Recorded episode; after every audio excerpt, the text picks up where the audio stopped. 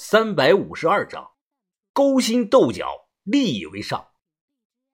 约定时间是一个半小时，但我知道小轩肯定不会丢下我自己走。到了地方一看，果然我的车还停在岔路口那里。开门上车，我靠在副驾驶上，深呼吸了两口，让自己的心情尽量的平复起来。随后，我看着反光镜中自己那张脸，笑出了声。呵呵，云峰，你怎么还能笑出来啊？什么？咱们不走了？小轩是满脸的着急的看着我。要是不走，那咱们……小轩的性子太直，有些秘密啊，我并不想让他知道。于是我撒了个谎，我说啊，经过调查，是我搞错了。老棉他不是文物局的人，他就是一个退休的老盗墓贼。小轩听后啊，愣了愣，随即也长舒了一口气。从他脸上表情不难判断出来，他也很紧张。而对于我的话，小轩向来是深信不疑。吓死我了，云峰！哎，我真以为，真以为咱们这次要交代在这里了。我我还不能出事我的大仇还没报呢。我抓住小轩的手腕，安慰他：“啊，别怕，小轩，有我在，你就不会出事的。我们都不会出事那一刻，我感觉自己很牛逼，我觉得自己是黑白通吃，觉得自己可能成了田哥或者是宋氏兄弟那种枭雄级的大人物了。一旦搭上了老学究这项保护伞，那我还用怕谁呢？海阔任鱼跃，天高任鸟飞。接下来只要说服九清明，让他将这批货卖到南方去，来个北货南调，那我的任务就完成了。心情好了不少。回去后啊，我一路吹着口哨就到了这个仓库了。这批货的价值千万呢，虫子二十四小时的看着，他搞来张钢丝床就睡在这个旁边。谁谁？我刚进屋啊，虫子立马就警惕的从床上坐了起来。哎呦，哥呀，你走路怎么不带点脚步声啊？哎，你去哪儿了你？大姐刚才说有事要找你呢。哦，知道了。哎，东西清理的怎么样了？虫子低着头啊，他点了根烟。嘿嘿，哎差不多了。哎，你不是说光刷刷泥就行吗？怕破坏了这个包浆，没敢没敢清太狠。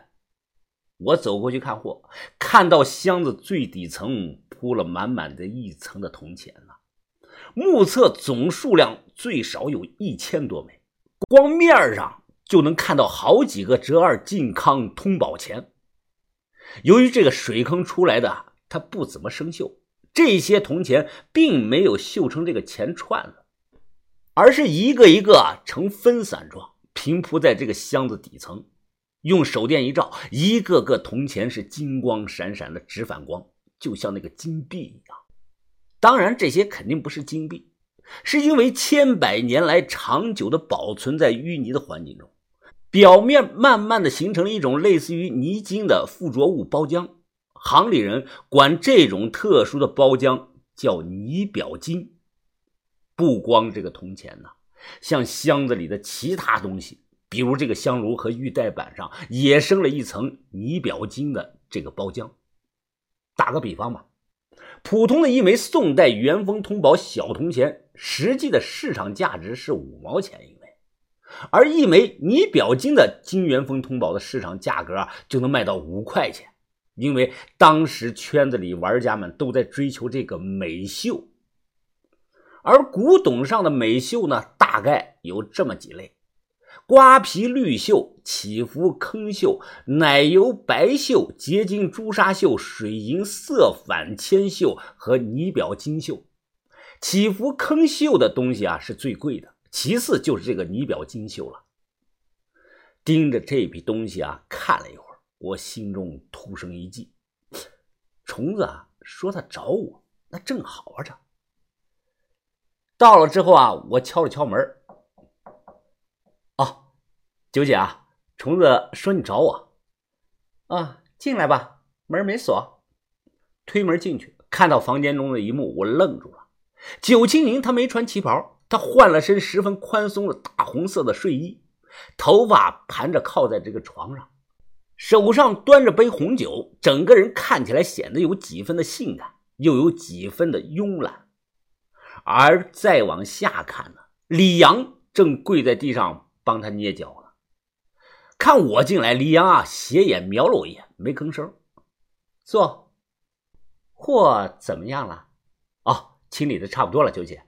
这批货啊，要是卖好了，肯定能过千万呢。他抿了口红酒，微笑着看着我。很好啊，这次多亏了你。为了表达谢意，我要送你件礼物，不要推辞啊。他放下酒杯，拍了拍手。很快。一名留着长头发的年轻女孩从内屋里走了出来。这个女孩皮肤白皙，是五官清秀，一双腿是既修长又匀称，眉眼间啊有股混血风的感觉。但她脸上却化了这个浓妆，尤其是嘴唇抹得红红的，感觉就像这个化妆化过头了一样。哦，九姐，你这是？她小名叫鸳鸯，我养了好几年了。从今天开始。我就把它送给你了，他负责照顾你的一切生活起居。鸳鸯，这是峰哥，叫主人。主人好。这个女孩的声音啊，甜甜的叫了一声。从面部表情我能看出来，她并不是很愿意，只是不敢说出来而已。啊，九姐啊，九姐，这个不必了吧？我有女朋友照顾。九清宁莞尔一笑，摇了摇头。现在这个社会啊，有本事的男人三妻四妾很正常的。鸳鸯虽不是什么厨，但她照顾人很细心的。你身边应该有这么一个会照顾人的。那那行。我看了眼这个女孩一眼，无奈的答应了。我心里清楚啊，照顾我是假。他这是不放心我，派了个人二十四小时贴身的监控我。这个女孩一旦住进了我的房里，那我和小轩之间的对话就要时刻的小心了。啊，九姐，咱们这批货是不是还没找到合适的买主啊？呃，我有个好的建议，如果咱们把这批货拿到南方去卖，那肯定能卖个大价钱。听了我说的，九清宁眉头一皱，啊。不用了，我有固定的老客户，这批货的照片我已经发给了老客户了，对方很感兴趣，并且已经打给了我一百万当定金。我的脸色微变呀，我没想到他有固定的老客户，竟然定金都收了人家一百万，这下可不太好办了。想了想，我耐心的劝导他：“啊，呃，九姐啊。”上千万和几千万，那可不是一个概念啊！啊，九姐，你好好想想，如果咱们把这批货包装成西湖坑里出来的东西，再卖到南方去，那那最少能到手三千万啊！他的表情有点惊讶呀。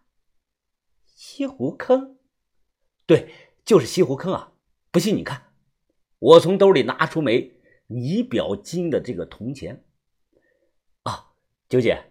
这种包浆，这种状态，咱们都不用动。你随便找几个懂行的人来看，都会说这就是西湖坑里出来的东西。九清宁抽了口烟，脸上的表情明显有些心动啊。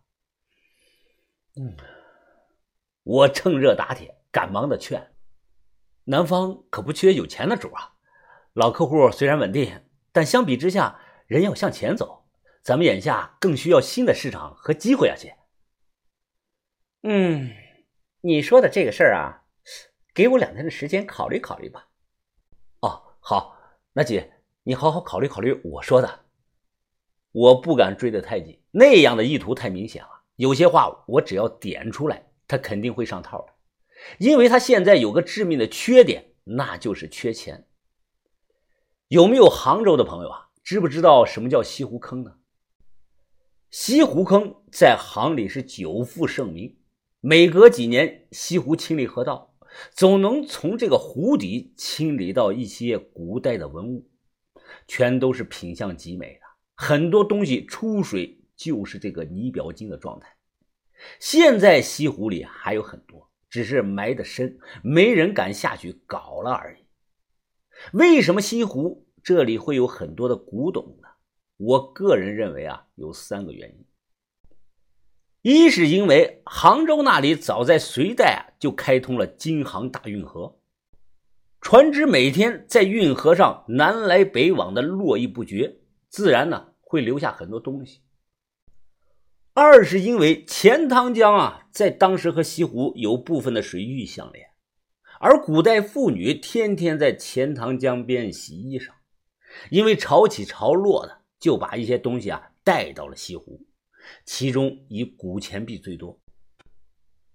三呢，就是因为当时杭州一带有个习俗叫埋水，就是家里有人去世后啊，其后代亲属会把亡者生前的一些东西抛到水里，家里富的会多扔点东西，家里穷的就少扔点东西，以此种方式呢来悼念亲人。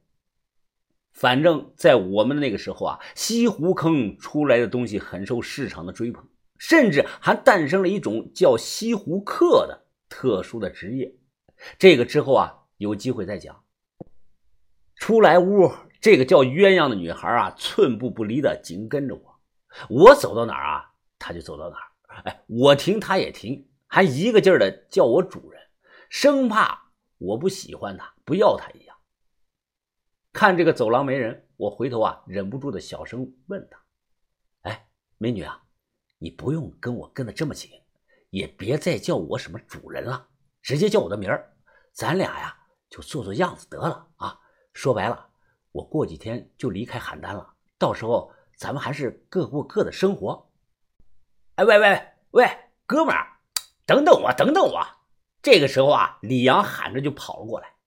李阳过来啊，递给我一根烟。大笑着，他看着我，嘿 嘿呀，哎呀，没没想到啊，兄弟，咱们这么快就成同事了。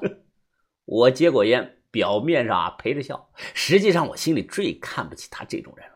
妈的，一个礼拜前就是他把我从邯郸骗到这个大明这里来的，要不是我有点本事，人又机灵，那我早出事了。李阳啊，搂着我笑着说：“哎呀，这个妞不错呀，兄弟啊。”哎，我说句实话啊，九姐这么器重你，我真羡慕你啊！他话里是醋味十足啊。想起他刚才在屋里帮九青宁捏脚的那一幕，我更大心底里看不起这个人了。一个大老爷们低三下四的跪在地上给自己的女老板捏脚，真他妈丢我们男同胞的脸呐！就听到这个李阳啊，他笑着就开始说。哎呀，兄弟啊，你来的时间短，还不清楚啊。鸳鸯，鸳鸯以前以以前可是只负责呃陪九姐的贵客的，九姐把她送给你了，哎，那代表以后哎就是九姐的心腹了。你，李阳叫这个女孩过来，用半开玩笑的话语啊，就调侃这个女孩。哎，鸳鸯，鸳鸯，哎，以前我可是很少见到你抛头露面的。哎，都说你是专门伺候老男人的。哎，那今天晚上伺候伺候我们哥俩吧，行不行啊？我以为这个女孩听了这番话会生气，会骂这个李阳是傻逼呢。但没想到啊，她没生气，反而是强笑着说：“ 只要主人同意就没问题。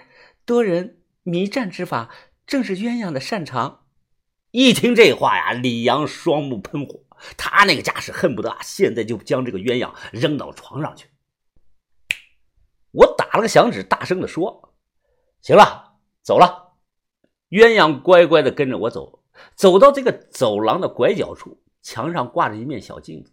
通过镜子的反光，我看到身后的李阳脸色逐渐变得阴冷，眼神中也充满了嫉妒，好像我抢了他什么似的。我收回目光，心中的冷笑啊，哼。狗篮子，即将大祸临头了还不知道，以后就等着牢底坐穿吧。走着路，我的肚子啊就咕噜咕噜的响了起来。鸳鸯的马上就关心的问我：“主人，你你饿了吗？我帮你做点东西吃吧。”他说话的口气啊，我不习惯，搞得啊，我就像是买了个贴身丫鬟的地主老财一样。我再三的强调，以后不准叫我主人了，要叫我峰哥。